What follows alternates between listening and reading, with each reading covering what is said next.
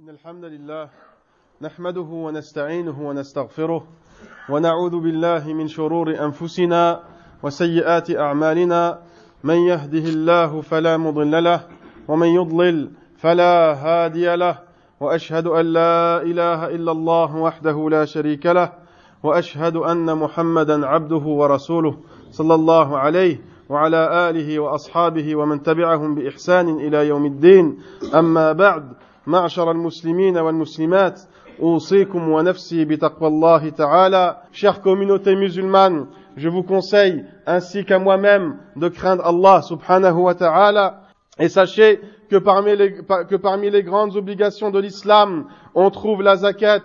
La zakat, l'aumône légale. La zakat est le troisième pilier de l'islam et elle est la consoeur de la prière dans beaucoup de versets coraniques.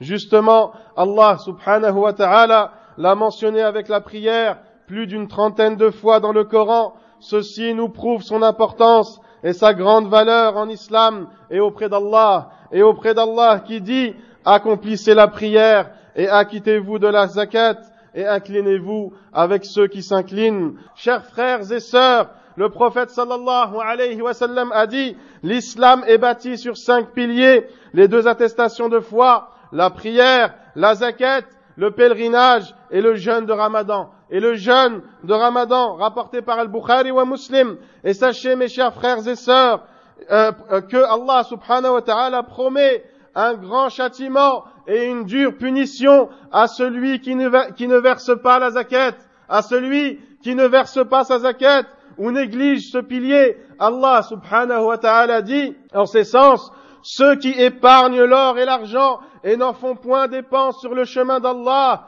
annonce-leur un douloureux châtiment, annonce-leur un douloureux châtiment, le jour où l'or et l'argent portés au rouge dans le feu de Jéhen leur brûleront le front, les flancs et le dos. Voilà ce que vous avez épargné pour vous-même.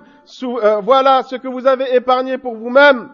Savourez donc, savourez donc ce que vous épargnez. Et Allah subhanahu wa ta'ala dit aussi que ceux qui gardent avec avarice ce qu'Allah subhanahu wa ta'ala, ce qu'Allah leur donne par sa grâce, ne compte point cela comme bon pour eux. Au jour de la résurrection, on leur attachera autour du cou ce qu'ils ont gardé avec avarice, et c'est un mal pour eux. C'est Allah qui détient l'héritage des cieux et de la terre, et Allah est parfaitement connaisseur de ce que vous faites. Et Allah est parfaitement connaisseur de ce que vous faites.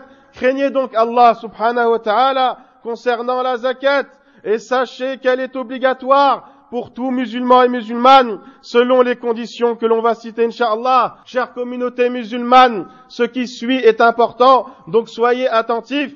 On compte parmi les catégories de biens pour lesquels la zakat est obligatoire, l'or et l'argent. L'or et l'argent, euh, l'or et l'argent et ses substituants dont fait partie la monnaie et les billets de banque. Et les billets de banque que tout le monde utilise aujourd'hui. Donc que cette monnaie s'appelle dirham, dinar, euro, junei ou franc CFA, tout cela rentre dedans. Tout cela rentre dedans. Après avoir su cela, mon cher frère et ma chère sœur, sache que la zakat de ton argent est obligatoire que sous conditions, parmi lesquelles l'atteinte du seuil requis. L'atteinte du seuil requis et l'écoulement d'une année complète. Et l'écoulement d'une année complète.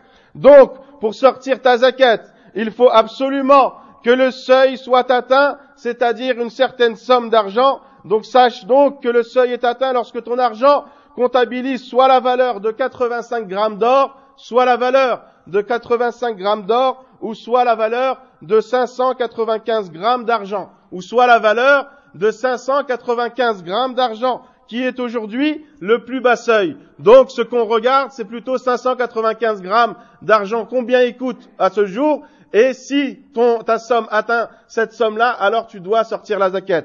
Tu dois sortir la zakat. Donc il te suffit de connaître le prix du gramme d'argent et de le multiplier par 595 et tu auras le seuil qui rend obligatoire la zakat. Qui, aura, qui rend obligatoire la zakat. Si cette somme ou plus est possédée pendant une année, de là, tu prendras 2,5% de cette somme. 2,5% de, cette, de cette somme, et ce sera la zakat.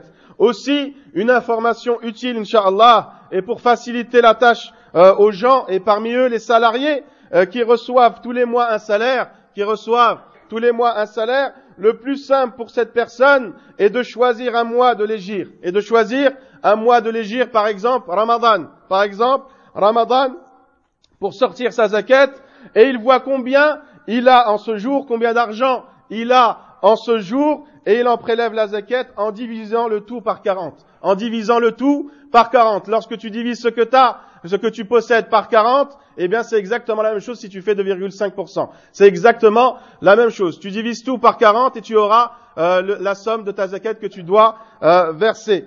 Et cela, même si une partie de cette somme n'a pas complété le cycle d'un an, ceci c'est pour te faciliter la tâche et pour euh, que ce soit plus aisé pour toi, inshallah. Donc ceci est plus simple pour les personnes à qui Allah subhanahu wa ta'ala a attribué, a donné des bienfaits, subhanahu wa ta'ala, et qu'Allah mène nos âmes au succès. Chers frères et sœurs, parmi aussi les catégories de biens pour lesquels la zakat est obligatoire, on compte les biens destinés à la vente, les biens destinés à la vente pour le profit, comme les tissus, les vêtements, les voitures, les terres, l'immobilier, les marchandises dans tout magasin, etc.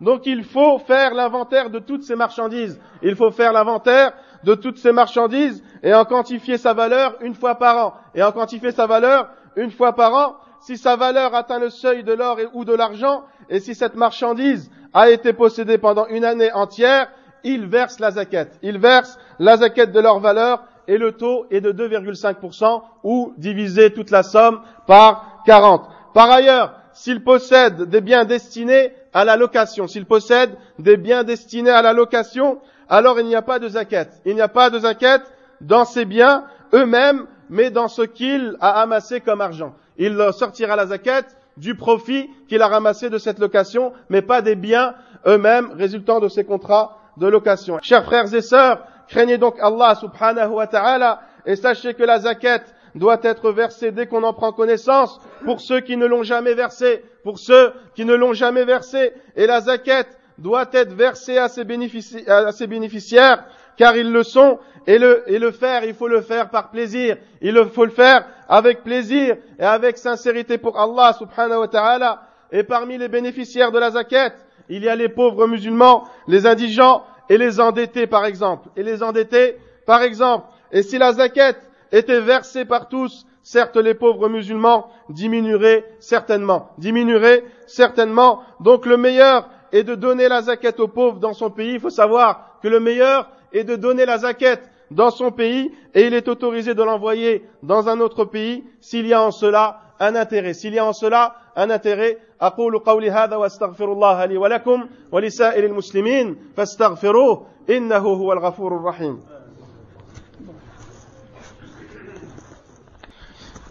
الحمد لله الحمد لله رب العالمين جعل في أموال الأغنياء حقا للفقراء والمساكين وأشهد أن لا إله إلا الله وحده لا شريك له ولا نعبد إلا إياه مخلصين وموحدين وأشهد أن محمدا عبده ورسوله عبده ورسوله الصديق الأمين صلى الله عليه صلى الله عليه وعلى آله وأصحابه أجمعين. شيخ كوميونيتي مسلمان خني الله خني الله dans votre zakat et sachez que la zakat détient d'énormes bénéfices détient et d'énormes bénéfices parmi les plus importants.